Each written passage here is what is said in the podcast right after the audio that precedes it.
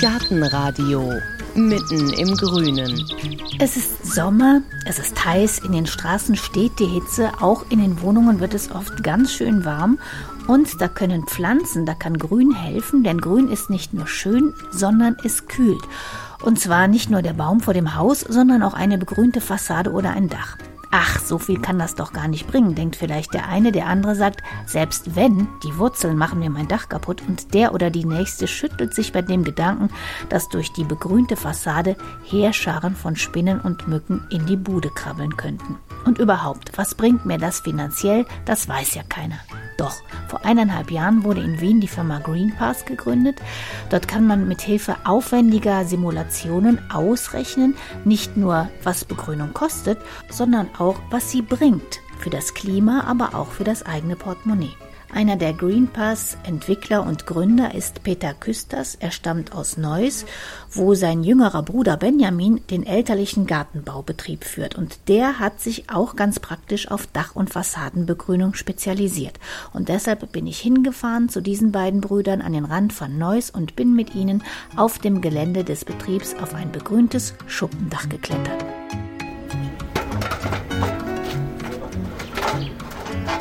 Benjamin Küsters klettert als erstes über die Leiter auf das begrünte Schuppendach. Peter Küsters hält sie fest, als ich hinterhersteige. Und während er noch hinterherkommt, erklärt Benjamin Küsters schon mal die wichtigste Unterscheidung bei begrünten Dächern. So, jetzt stehen wir hier auf einem begrünten Dach. Genau, einem teilintensiven Dach, richtig. Teilintensiv heißt jetzt, da sind ein paar größere Pflanzen dabei, die auch entsprechend gepflegt werden müssen. Der Rest ist aber noch extensiv gehalten, das heißt, es sind kleinere Stauden, die nicht so intensiv gepflegt werden müssen. Daran unterscheidet sich einfach extensiv und intensiv. Da wird der Pflegezustand genannt. Das ist der Unterschied. Da hinten sehen Sie ein ganz klassisches extensives Dach mit halt klein bleibenden Stauden. Das sind in der Regel dann so Fetthennenstauden, Sedumstauden, die halt eben auch nicht viel Pflege brauchen, die das sehr schnell schließen, das Dach, und auch Wasser speichern können, die halt dann auch den Sommer gut auskommen, ohne Bewässerung und auch den Winter gut überstehen. Extensiv, weil es diese Bezeichnung extensiv oder intensiv, die bezieht sich immer nur auf den Pflegeanspruch. Extensiv muss nicht so intensiv gepflegt werden, das heißt so ein, zweimal im Jahr muss man für Fremdaufwuchs eben mal schauen gehen. Und intensiv, das sind meistens Dachflächen, die richtig wie ein Garten gepflegt werden, wo auch Hecken mal geschnitten werden müssen oder Gehölze zurückgenommen werden und und und. Was sehen wir denn hier jetzt alles? Ja, hier in der Ecke ist gerade so ein bisschen Küchengartenmäßig. Hier haben wir zum Beispiel Lavendel stehen. Das ist ein Thymian. Ne? Merkt man auch direkt mal ja. reingreifen, mal dran riechen. Ansonsten sind hier jetzt einfach auch mal ein paar Kiefern aufgesetzt worden, weil wir das testen wollten. Sind die nicht zu groß und die Wurzeln, dass die irgendwann durchdacht? Nee, das sind extra kleinbleibende Kiefern. Also die halten das eigentlich ganz gut aus. Vor allem halten auch die Trockenheit aus. Durchs Dachwurzeln tun sie nicht, weil hier ist eine Wurzelschutzbahn drauf. Mittlerweile ist es so, dass in der Regel alle Dächer abgedichtet werden mit Dichtbahnen, die eben auch Wurzelschutz haben. Wenn man das nicht hat, kann man das sehr einfach nachrüsten, das ist kein Problem. Entscheidend ist eigentlich vielmehr die Statik, dass die halt das Gewicht auch trägt. Und wahrscheinlich auch, was für eine Art Baum oder Strauch ich pflanze, weil wenn ich jetzt eine kleinbleibende Kiefer pflanze, ist okay, aber ja. eine deutsche Eiche wäre wahrscheinlich verkehrt. Da brauchen sie einfach einen anderen statischen Aufbau. Ne? Also das kann man auch leisten, das können wir auch machen. Wir haben schon große Gärten mit großen Bäumen gepflanzt. Das ist kein Problem, das muss halt nur in der Planung berücksichtigt werden. Ich fasse mal kurz zusammen. Erkenntnis Nummer eins. Ein extensives Dach mit vielfältiger Bepflanzung mit Bäumen, Sträuchern und Stauden muss intensiv gepflegt werden und ein intensives Dach mit einfacher Bepflanzung nicht. Zugegeben, es ist ein bisschen verwirrend, aber jetzt wissen wir es ja. Und Erkenntnis Nummer zwei, selbst eine deutsche Eiche könnte auf ein Dach gepflanzt werden. Wer macht denn sowas? frage ich Peter Küsters, der mittlerweile auch oben auf dem Dach angekommen ist. Welches sind denn bisher Ihre so spektakulärsten Begrünungen gewesen? Also da muss ich schon an die Shadow-Arkaden denken, die wir irgendwann mal was Mitte der 90er begrünt haben. Einkaufspassagen in Düsseldorf, da haben wir große Bäume per Hubschrauber gepflanzt. Weil sich herausgestellt hat, wir hätten einen viel zu großen Kran gebraucht, der wäre viel zu langsam gewesen. Es war ein hoher Aufwand, die Genehmigung für den Hubschrauber zu bekommen, aber im Endeffekt sogar die günstige Variante. Da, sowas ist schon spektakulär. Aber auch Steildachbegrünungen, man ahnt es ja gar nicht. Wir können bis 45 Grad steile Dächer begrünen. Ich erinnere mich, in Brüssel haben wir Dächer oder ich habe in der Planung damit gearbeitet, begrünt. Da sind die Leute hinterher mit dem Snowboard runtergefahren. Das ist natürlich dann schon interessant, wenn einfach diese Steildachbegrünung als Snowboardfläche genutzt werden kann. Das war nicht dafür vorgesehen, aber es haben ein paar Leute einfach gemacht. Das war eine Zeit lang auch auf YouTube zu sehen. Vielleicht ist es noch da, Corda Campus und Snowboard eingibt, dann findet man vielleicht noch das YouTube-Video, wo die mit den Snowboards da runterrutschen. Oder was auch spektakulär ist, ist sicherlich auch in Düsseldorf, Köbogen 2. Da sind ja jetzt auch diese Hainbuchenhecken gepflanzt worden an der Wand. Für mich hätte es natürlich etwas, ich sag mal, durchmischter begrünt sein können mit einem etwas ökologischeren, höheren, besseren Wert. Aber es ist sicherlich ganz imposant anzusehen und gegenüber entsteht ja jetzt auch eine schräge Rasenfläche, die dann von der Öffentlichkeit genutzt werden soll, dass man sich da darauf setzt, dass Veranstaltungen unten stattfinden, dass das wie so eine natürliche Tribüne stattfindet. Da habe ich auch in der Planung viele Details mit erarbeitet. Und das war schon ein bisschen tricky zu sagen, okay, was machen wir, wenn viele Leute drauf sind, da entstehen Schublasten, was passiert, wenn Kinder mit dem Fahrrad da hochfahren und ziehen die Bremsspur in die Grasnarbe rein, kommt es dann zu Erosionen. Das ist dann für den Fachmann schon spektakulär. Der Laie denkt hinterher, das ist schöne grüne schräge Rasenfläche, aber technisch steckt da viel dahinter. Der Laie, in dem Fall ich, hatte übrigens beim Besuch der Baustelle vom Köbogen 2, also von diesem begrünten Einkaufszentrum in Düsseldorf, auch nicht auf den ersten Blick kapiert, dass diese schräge Rasenfläche in Wahrheit das Dach der Markthalle ist. Mir war vor allem die ungewöhnliche Fassade ins Auge gefallen. Ein stufenförmiger Bau, der in voller Höhe hinter insgesamt 8000 Meter Hainbuchenhecken verschwindet. Und auch das begrünte Schuppendach, auf dem wir drei gerade stehen, hatte ich von unten nicht gesehen. Peter Küsters nickt heftig, als ich das erzähle. Das ist immer so ein bisschen das Leid von uns Dachbegrünern, dass wir das, was wir Schönes und Gutes machen, leider nicht sieht. Deutschland ist eigentlich Weltmeister in Sachen Dachbegrünung. Es gibt nirgendwo eine so hohe Dachbegrünungsdichte wie in Deutschland. Wir begrünen im Jahr circa 10, 12 Millionen Quadratmeter Dächer aber vieles sieht man einfach von unten nicht, weil es eine extensive Dachbegrünung ist. Und viele der intensiven Dachbegrünungen sind ja Tiefgaragen, die begrünt sind. Die sind also ebenerdig. Man läuft darüber, man schreitet darüber und man nimmt gar nicht wahr, dass man jetzt eigentlich auf einem Dach ist. Und so sieht man das quasi von außen auch nicht. Ich habe einige Jahre in China auch Dächer begrünt. Das hat sich inzwischen dort auch sehr stark ausgeweitet. China ist ein riesengroßes Land. Vielleicht machen die mehr Quadratmeter. Vielleicht hat Singapur auch noch pro Kopf ein paar mehr Quadratmeter aber da kriegt man keine Zahlen her. Aber zumindest in den westlichen Ländern ist Deutschland absolut führend. Wobei die Niederlande holen stark auf. In Österreich tut sich super viel in Dachbegrünung. Diese Vorreiterrolle, die wir vor einigen Jahren noch sehr deutlich hatten, Gott sei Dank muss ich sagen, holen auch andere Länder auf. Und sind die, die Dächer in China anders als hier?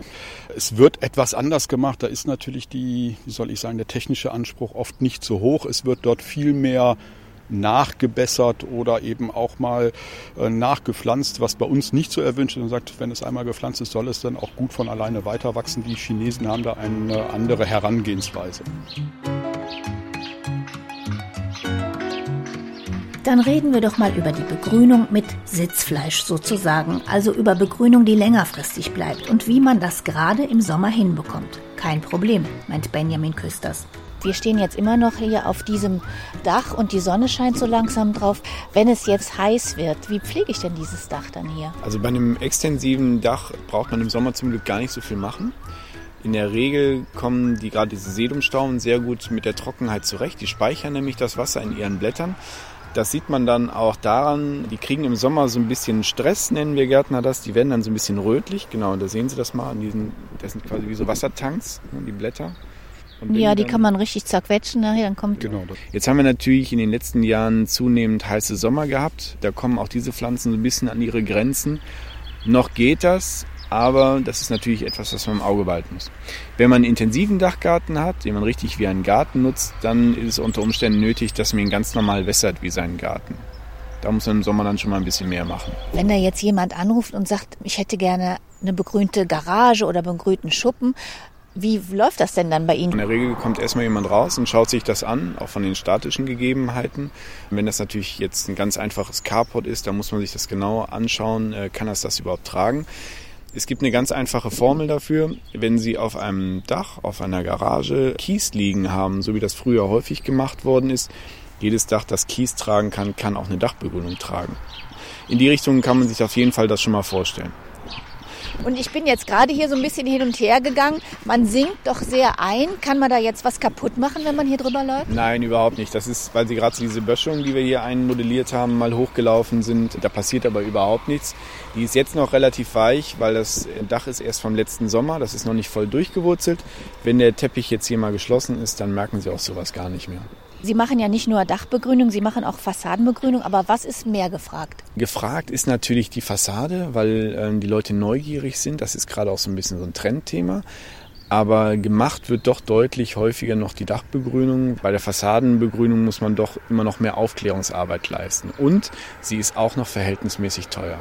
Haben wir hier sowas wie Fassadenbegrünung? Ja, können wir Ihnen gleich was zeigen. Im Innenraumbereich, da haben wir eine Fassaden, eine Wandbegrünung. Das ist auch so das, was die meisten Menschen unter Fassadenbegrünung verstehen, also richtig an die Wand montiert. Aber es ist auch schon eine Fassadenbegrünung, wenn man sagt, wir arbeiten zum Beispiel mit Rangpflanzen. Ne, man kann ja ein Haus auch schön verschatten gegen die Hitze im Sommer indem man mit etwas Abstand ein Rankgerüst dran setzt oder Rankbänder macht. Wenn wir mal zu dem Ende von dem Dach hier gehen, da können wir ja auf den Schuppen gucken und da sehe ich das, was jeder kennt, Efeu. Genau, das ist schon die ganz einfache Fassadenbegrünung. Das ist eine ganz einfache Fassadenbegrünung, genau, das funktioniert auch. Der Efeu ist auch nicht besonders wurzelaggressiv, das geht noch. Da muss man nur aufpassen, dass der halt nicht hinter die Dachpfannen wurzelt. Das ist ähnlich wie beim wilden Wein. Also da hat man ja auch häufig den Gedanken, oh, das macht die Fassade kaputt. Das geht eigentlich auch. Die sind nicht so aggressiv, dass die wirklich unter die Fassade kriechen, wenn die gut gemacht sind. Wenn es da keine Bauschäden in der Fassade gibt, ist das eben auch kein Problem. Und das ist mit die einfachste Form tatsächlich. Das ist auch sehr günstig, entwickelt sich über die Jahre, ist sehr schnittverträglich. Und die nächste Möglichkeit, dass man sagt, ich mache das zum Beispiel mit einer Kletterhilfe für Klimatis oder Blauregen oder ähnliches und kann darüber eben halt eine Fassadengrünung realisieren. Ich brauche also im Prinzip Platz für Wurzeln, bisschen Erde genau. und dann geht das von alleine hoch. Wie hoch kann ich denn da begrünen? Mit welcher Pflanze maximal? Also so Rangpflanzen, die gehen in der Regel schon so auf 10, 15 Meter und auch mehr, wenn die einen guten, einen guten Standort haben. Das Interessante ist, die brauchen an der Oberfläche gar nicht so viel Platz, sondern die wurzeln relativ weit dann auch vom Gebäude weg unterirdisch weiter, um sich ihre Nährstoffe zu holen, das Wasser zu holen. Also insofern, äh, wenn die gut versorgt sind, dann kommt man auch schon mal auf 20, 25 Meter. Okay, dann klettern wir mal die Leiter runter. Denn wir wollen noch in das Verwaltungsgebäude, um uns auch mal Fassadenbegrünung innen anzugucken. Auf dem Weg dorthin komme ich wieder mit Peter Küsters ins Gespräch darüber, wie diese Leidenschaft der beiden Brüder für die Verbindung von Pflanze und Architektur eigentlich angefangen hat. Gegründet hat die Firma ja ihr Vater. Oder? Unser Vater hat die Firma 1964 gegründet, so als kleiner Ein-Mann-Betrieb. Er erzählt immer von seiner BMW Isetta mit der Schubkarre auf dem Dachgepäckträger. Ja, und mittlerweile mit ca. 130 Angestellten einer der größeren Garten- und Landschaftsbaubetriebe in der Region. Hat er auch schon angefangen mit Dachbegrünung, Fassadenbegrünung? Ja, im Prinzip war es mein Vater, der schon in den 80er Jahren erkannt hat, da kommt etwas Neues. Das fand er damals auch schon spannend. Und das hat letztendlich auch dazu geführt, dass ich mich mit der Dachbegrünung so intensiv beschäftigt habe, weil da war ich noch jung. Und er hat mich, ich war 16 Jahre alt, das weiß ich noch, zu dem ersten Dachbegrünungsseminar mitgenommen habe dann immer mich sehr, sehr viel für die Dachbegrünung interessiert, mich darum gekümmert, auch innerhalb der Firma diese Abteilung aufgebaut und bin dann eben darüber irgendwann sogar äh, in die Forschung und Entwicklung gekommen, also längst nicht mehr hier im elterlichen Betrieb und eben auf dieses Thema der Klima, Stadtklimaberechnung, Simulation durch Begrünung. Seit wann gibt es jetzt die Möglichkeit zu berechnen, was Natur in der Stadt bringt? Also in dieser Form, wie wir das eben jetzt machen können. Wir haben Greenpass jetzt vor anderthalb Jahren gegründet und sind so seit einem Jahr an dem Markt, haben aber ungefähr sieben Jahre gebraucht, um es zu entwickeln. Das Problem war, dass wir vorher noch nicht so viele Daten hatten über die Leistungsfähigkeit von Pflanzen. Auf gut Deutsch, welche Art von Baum- oder Dachbegrünung verdunstet, wie viel Wasser und kühlt dadurch entsprechend. Wir hatten aber auch noch nicht die Klimadaten. Heute können wir für jede Stadt, jeden Ort in Deutschland bekommen wir super gute Klimadaten, meistens kostenlos oder eben für wenig Geld, um diese Wirkungen von Grün auch mit diesen Klimadaten zu verschneiden, übereinander zu legen, um dann genau zu sagen, was kommt bei der Begrünung dabei heraus.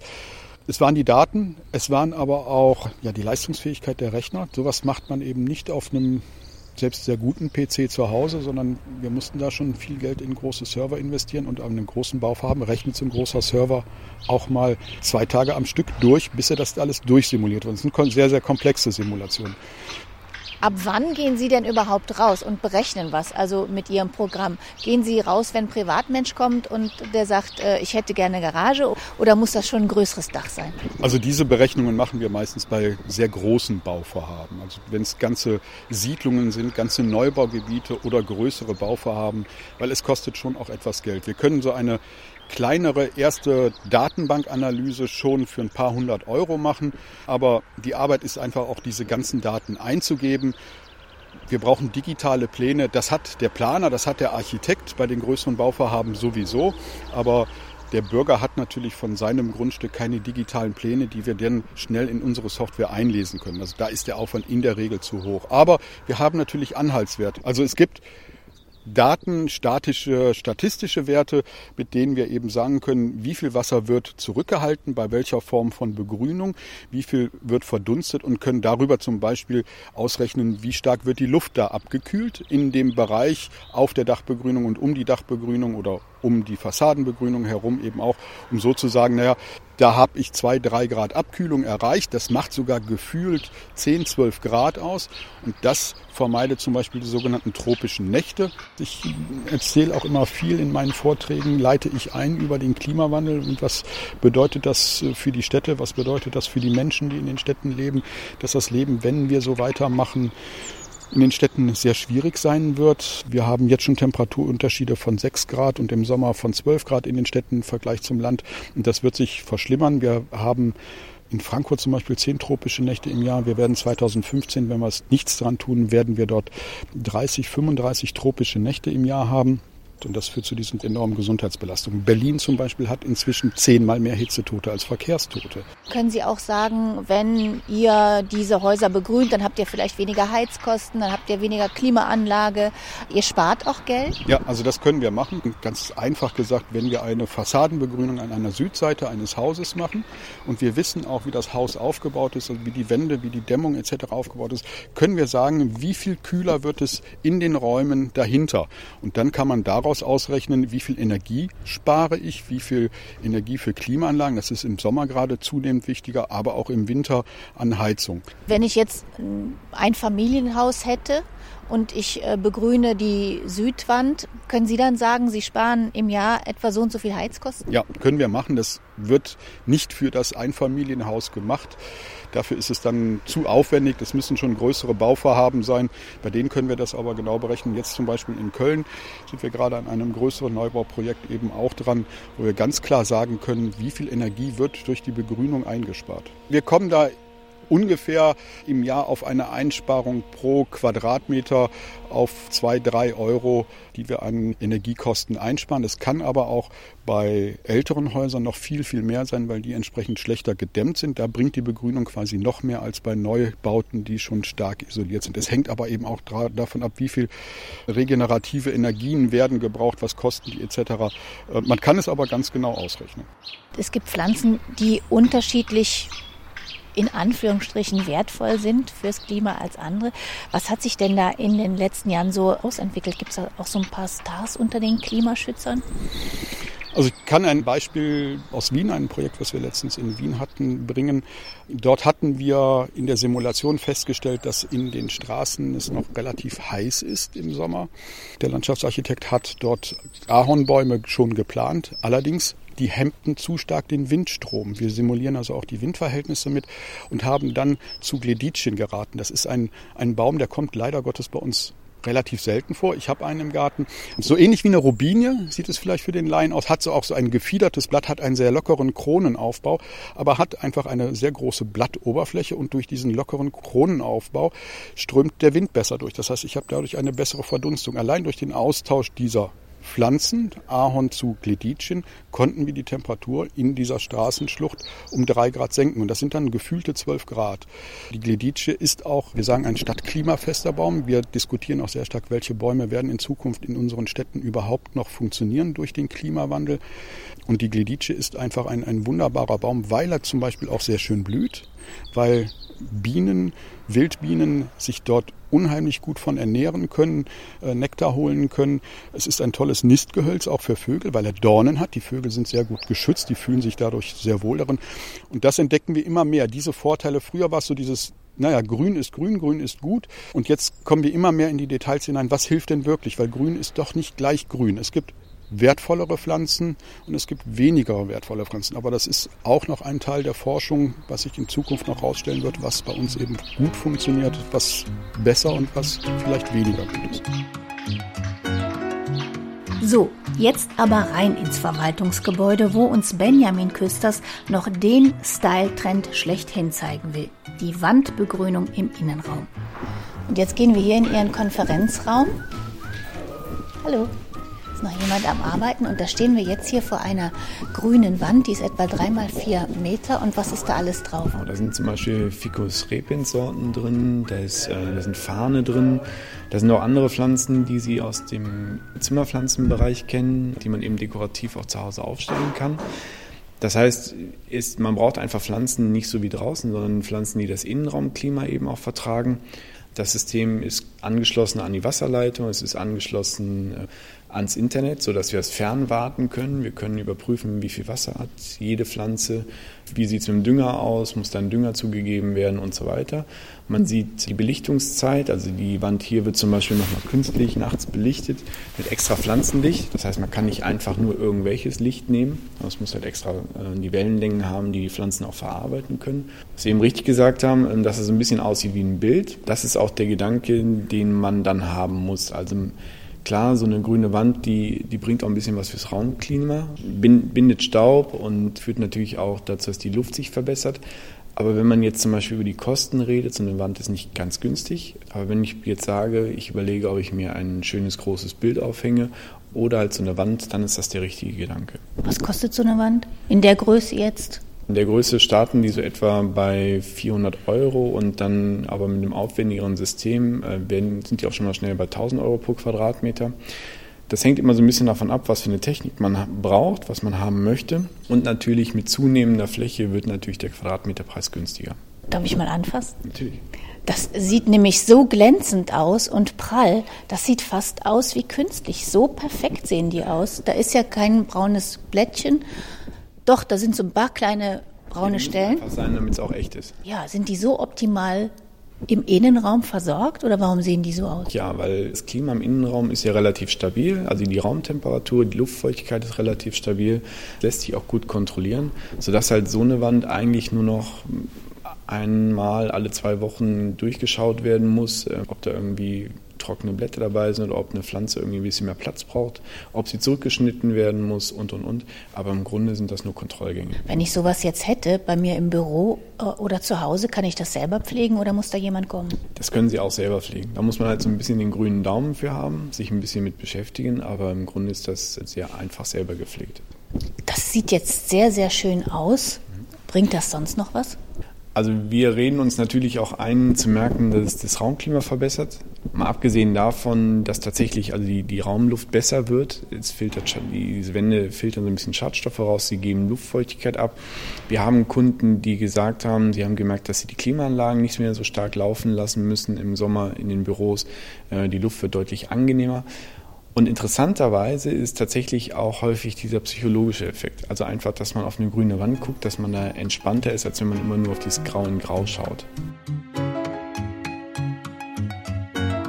Fest steht jedenfalls, die Wirkung von Grün in der Stadt scheint sich rumzusprechen, sogar politisch. Sie ist sozusagen Chefsache geworden. Wir haben verschiedene Programme, in denen gerade das Grün in den Städten auch verstärkt zum Einsatz kommt, damit Menschen besser sich an die höheren Temperaturen anpassen können. Die Förderprogramme, von denen Angela Merkel da spricht, soll es Hausbesitzern oder auch Mietern erleichtern, sich für eine Entsiegelung von Hofflächen und Schottergärten oder für eine Begrünung von Dächern und Fassaden Fassaden zu entscheiden. In Köln zum Beispiel läuft gerade das Programm Grün hoch 3. Da bekommt man nicht nur Beratung, sondern einen Zuschuss von bis zu 50 Prozent der Kosten, maximal 20.000 Euro. Auch Benjamin Küsters wird immer öfter von Begrünungswilligen angesprochen, wie man so eine finanzielle Unterstützung bekommen kann. Das ist ein sehr komplexes Thema, weil jede Stadt ihre eigene Förderung macht. Wir haben uns auch jetzt eingearbeitet und müssen auch immer wieder individuell beraten, was in dieser Stadt gerade am besten ist. Gibt es eine Stadt, wo Sie sagen, das ist ein super System, da könnte man sich dran orientieren? Das weißt du besser. Mit äh, Hamburg hat da, glaube ich, ein ganz gutes System. Ist im Moment eigentlich der Vorreiter in Sachen Förderung und Forderung von Dach- und Fassadenbegrünung. Ich bin sehr stark daran, dem Emscher Verband, das sind also 16 Städte im Ruhrgebiet zurzeit zu beraten. Die haben eine hohe Summe an Fördergeldern bekommen vom Land, die über die nächsten zehn Jahre verteilt werden. Und da sollen sogar Dach- und Fassadenbegrünung bis zu 100 Prozent gefördert werden, allerdings in den Bereichen, wo die Stadt sehr stark unter der sommerlichen Hitze leidet. Das heißt, in der Innenstadt gibt es mehr Geld bis zu 100 Prozent und in den Außenbezirken eben sukzessive dann weniger Zuschüsse. Halte ich aber für genau den richtigen Weg, dass wir das, die Fördermittel dort einsetzen, wo wir mit der Überhitzung der Städte die größten Probleme haben. Wir sind jetzt von der Stadt Duisburg beauftragt worden, das auch mal durchzurechnen, durchzusimulieren was wäre, wenn 20, 40, 60, 100 Prozent der zu begrünenden Dach- und Fassaden begrünt werden? Wie viel Abkühlung macht das für die Stadt eben tatsächlich aus? Und das sollen wir dann auch über die anderen Ruhrgebietsstädte weiter ausführen, sodass die Städte dann eben auch tatsächlich den Bürgern sagen können, bitte begrünt es. Dann habt ihr selber auch spürbar etwas davon. Sie werden auch gebucht von Städten, um in Vortragen zu erzählen, warum es gut ist zu begrünen. Auf welche ähm, Vorbehalte treffen Sie denn da? Gut, das sind eigentlich für uns ganz, ganz alte Geschichten, dass es natürlich heißt, so Pflanzen auf dem Dach, die wachsen vielleicht irgendwann durch. Das ist äh, schon lange, lange überhaupt kein Thema mehr. Da gibt es, wie eben schon erwähnt, die wurzelfesten Abdichtungen. Man muss natürlich ein bisschen darauf achten, die Statik zum Beispiel, ist sie vorhanden. Aber was geht, was geht nicht, welche Pflanzen kann man empfehlen, was sind die Gewichte, ähm, auch was sind die Kosten. Bei der Fassadenbegrünung höre ich leider Gottes immer noch das Argument, wenn ich meine Fassade begrüne, dann habe ich Insekten im Haus. Dann sage ich immer, wenn mehr Insekten bei Ihnen in der Wohnung sind als in der Fassade, dann ist entweder in der Wohnung oder in der Fassade etwas nicht gut. Normalerweise pendelt sich ein biologisches Gleichgewicht ein. Und ich denke, man kann auch mal eine Biene im Haus akzeptieren. Dann öffnet man das Fenster und treibt sie irgendwie hinaus. Die beißt uns ja nicht gleich. Kommen denn manchmal Leute, die privat so ein Dach haben und sind verzweifelt und sagen, man, also bei mir funktioniert es irgendwie nicht? Und wenn ja, was ist denn da falsch gelaufen? Wie überall, Dachbegrünungen sind ein Stück weit Handwerk. Es gibt eben doch immer wieder kleine technische Probleme, dass der Ablauf nicht an der richtigen Stelle sitzt oder dass es Staunässe auf dem Dach gibt und die Pflanzen, die eigentlich vorgesehen sind, sich dort in der Staunässe nicht richtig entwickeln. Da hätte der Fachmann vielleicht dann sagen müssen, okay, dann muss ich andere Pflanzen einsetzen, die dann eben auch die Nässe vertragen oder Pflanzen, die sich dann einfach im Schatten nicht so gut entwickeln, weil die standardextensiven Dachbegrünungspflanzensortimente sind eigentlich auf vollsonnige Standorte ausgelegt. Habe ich aber dann einen Hausschatten, der mehr als den halben Tag wirkt, dann muss ich dann Pflanzen auswählen, die schattenverträglicher sind. Das kommt schon häufiger vor. Es kommt manchmal vor, dass es einfach nach vielen Jahren dann nicht mehr so toll wächst. Da muss dann mal etwas nachgedüngt werden. Auch da, die dünnschichtigen Begrünungen brauchen ab und zu etwas Dünger. Das ist wenig, aber fatale Fehler habe ich doch ich hatte mal ein fatales Dach. Das Maritimhotel in Köln, das wurde in den 90er Jahren die Begrünung mal komplett heruntergenommen. Großer Aufwand. Ursprünglich schätzte man das auf 13 Millionen Mark Schaden. Es kam hinterher bei 50 Millionen Mark Schaden raus. Man hätte das Maritimhotel in Köln besser neu gebaut. Problem war allerdings, dass nicht die Dachbegrünung daran schuld war, im Gegenteil, die hat das Dach noch sehr lange geschützt, sondern darunter der Aufbau nicht ordentlich ausgeführt worden ist und dann zu Undichtigkeiten führte. Und bis man diese Leckagen alle gefunden hatte, musste das Dach eben abgeräumt werden. Und das war dann, das ging bis in die Tiefgarage, die Durchfeuchtungen runter. Die Dachbegrünung selber runterzunehmen und hinterher wieder draufzubringen, war noch das kleinste Problem. Das kommt vor, wenn falsch geplant und schlampig gebaut wurde. Hat das Maritimhotel hinterher wieder Dach begrünt? Ja, das Dach wurde wieder begrünt. Natürlich, klar, weil die auch erkannt haben, es hat Vorteile. Und es geht ja zum Teil noch weiter. Also in München gibt es ja so einen Fall von einer Schafweide auf einem Dach. Mhm. Ist das ein Einzelfall oder gibt es da Nachahmer oder könnte das noch kommen? Also bisher ist das das einzig mir bekannte Dach, bei dem Schafe permanent auf dem Dach sind und dort weiden. Dort finden ja auch solche Schulungen und Seminare auch für, für Kindergärten, für Schulen statt. Dort wird auch dieses Urban Farming, also Gemüseanbau betrieben. Dort sind Bienen auf dem Dach, Bienenkästen. Die gibt es allerdings schon häufiger. Aber Schafe wäre jetzt das erste Beispiel, das ich kenne, wo permanent echte Schafe auf dem Dach das ganze Jahr über sind. Ja, wer weiß, vielleicht gibt es ja bald Nachahmer, die Schafe auf dem Dach halten. Benjamin Küsters, der Praktiker, freut sich jedenfalls schon jetzt darüber, dass Natur für viele Menschen eine immer größere Rolle spielt. Ja, das ist tatsächlich auch ein Trend, den wir auch bemerken, dass es immer mehr Richtung naturnah geht und äh, dass die Leute auch so standortgerechte Pflanzungen haben wollen. Und das ist etwas, das kommt ja auch dieser Klimaanpassung sehr entgegen dass wir eben auch wieder Trittsteine für die Natur, für Flora und Fauna anbieten, dass da eben auch kleine Biotope auf den Dächern entstehen, eben, dass sich Insekten dort ansiedeln können, ohne das Gebäude zu beschädigen oder sowas, dass sich da Vögel einnisten können und sowas. Das sind alles Dinge, da merken wir, da wird auch nachgefragt, dass es einfach naturnah wird. Und eben der andere Trend ist das Urban Farming, dass die Leute sagen, wir möchten diese Fläche auch nutzen können für Gemüseanbau und ähnliches. Das merken wir doch sehr deutlich. Wir bauen gerade mit einer Schule eine Dachbegrünung gemeinsam mit den Schülern und die haben ganz speziell da das Ziel, dann Küchengarten rauszumachen für ihre Mensa und wollen das auch selber verarbeiten, das Gemüse, was sie da ernten. Das wäre natürlich ganz großartig, das unterstützen wir auch. Also von Gemüsen bis Beerenobst geht da alles, das kann man alles machen. Und Peter Küsters, was wünschen Sie sich für die Zukunft? Was ich mir eigentlich wünsche, ist zu sehen, dass es Dach- und Fassadenbegrünung auch im sozialen Wohnungsbau sich umsetzen lässt. In Wien gibt es solche Projekte schon. Wien hat allerdings auch seine Wohnungen nicht verkauft. Die sind immer noch im städtischen Besitz und können insofern etwas anders dort handeln. Aber wir haben zum Beispiel ausgerechnet, dass eine intensive Dachbegrünung auch für den Investor sich lohnt. Er kann diese Dachflächen auf gut Deutsch auch vermieten. Wir haben ausgerechnet, dass ein Investor dort acht bis zehn Prozent jährliche Erträge rausgeneriert. Wo kriegen Sie heute noch acht bis zehn Prozent? Das möchte ich einfach erleben, dass diese, ich will nicht sagen Angst, aber doch diese Unkenntnis von dem, was es bringen kann, auch monetär bringen kann, sich einfach abbaut und wir es einfach viel mehr umsetzen, weil es einfach für mich logisch ist, dass es gut ist und dass es vernünftig und wirtschaftlich ist. Wenn man mit Immobilienfirmen, Investoren spricht, die sagen auch, wir haben herausgefunden, dass Leute, die in einem grüneren Umfeld wohnen, weniger oft die Wohnung kündigen. Wir haben viel weniger Fluktuationen dort, wo wir vernünftige Außenanlagen haben. Und das ist Geld wert. Es ist noch etwas schwierig, das auszurechnen, aber die sagen, aus dem Bauch heraus hat sich die Begrünung schon ganz klar gelohnt. Wir haben natürlich noch weitere Themen, die wir in den nächsten Jahren noch entwickeln wollen, wie zum Beispiel die Gesundheitswirkung auch zu monetarisieren. Wir wissen zum Beispiel, dass ein Krankenhauspatient einer auf einer Intensivstation, wenn er ins Grün blickt, zwei Tage weniger auf der Intensivstation bleibt. Aber wie können wir das umrechnen auf gut Deutsch, wenn er auf eine extensive Dachbegrünung guckt, ist das dann nur einen halben Tag weniger, ist das ein Tag weniger? Oder wenn er auf eine intensive Dachbegrünung guckt, was sind diese Kosten? Beobachtet Ihr Vater noch die Entwicklung im Moment? Ja, der findet das natürlich auch spannend, dass es mittlerweile diese Begrünungen wirklich in den Köpfen ankommt, dass es einen Wert hat. Er sagt noch früher, wir haben das immer über die Argumentation, das ist schön verkauft. Es war nett, etwas zu begrünen, aber leider Gottes äh, wurde dann oft am Ende doch nicht so viel begrünt, weil schon vorher im Rober so viel Geld draufgegangen ist. Und jetzt äh, kriegt er eben auch mit, dass diese Begrünung am Ende doch bezahlt wird, dass dieser Wert einfach zunehmend erkannt wird. Leben Sie selber unter einem begrünten Dach? Das ist auch ein spannendes Thema. Ja, teilweise. Oder ich sag mal, heute kommt es nicht mehr vor. Ich habe mein Haus im Jahr 2000 gebaut, in einer Baulücke hier im Dorf. Und ich musste mein Haus mit dem Giebel zur Straßenseite stellen, um dieses Grundstück ausnutzen zu können.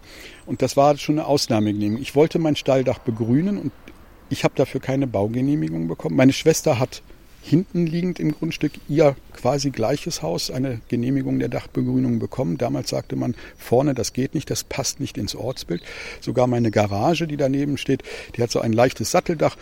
Da hätte ich eigentlich sogar nur zur Gartenseite hin das Dach begrünt. Ich habe es dann illegalerweise sogar nach vorne begrünt. Gott sei Dank hat da nie jemand gemeckert.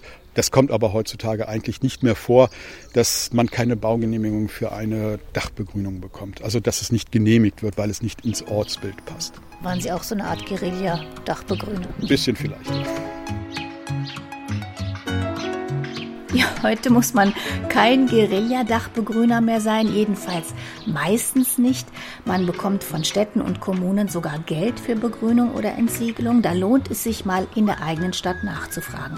Den Link zum Kölner Programm Grün hoch 3, zu den Küsters und zu einer Liste von Gebäudebegrünern sind zu finden auf gartenradio.fm. Ich sage Dankeschön fürs Zuhören. Mein Name ist Heike Sikuni. Machen Sie es gut.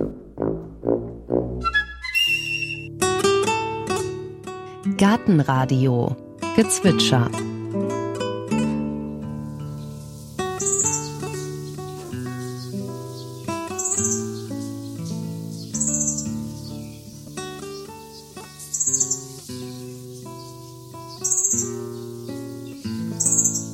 Das war der braune Fliegenschnepper. Gartenradio Ausblick. In der nächsten Folge hören Sie Bienen sammeln Propolis. Und Propolis kennen die wenigsten Menschen. Das ist quasi Baumharz von Baumknospen, was die Bienen abknibbeln. Sieht aus wie so frittierte Zwiebeln. Genau, das ist quasi das Antibiotikum der Bienen. Bäume haben das auf ihren Knospen, um die Knospen quasi vor Pilzen, Bakterien und Fraßfeinden zu schützen. Und die Bienen wissen wohl irgendwie darum und sammeln diesen Stoff, um damit das Gleiche im Stock zu machen. Also quasi alle Ritzen werden damit zugeschmiert und eventuell auch, wenn zum Beispiel eine Maus es geschafft hat, in den Bienenstock zu kommen, aber abgestochen wurde, dann wird die auch damit einbalsamiert. Und das ist im Endeffekt auch ein Bestandteil des Einbalsamierens bei den Mumien, bei den Ägyptern gewesen. Das ist dieser Propolis, mit dem die Bienen quasi alles verkitten und keimfrei versuchen zu machen.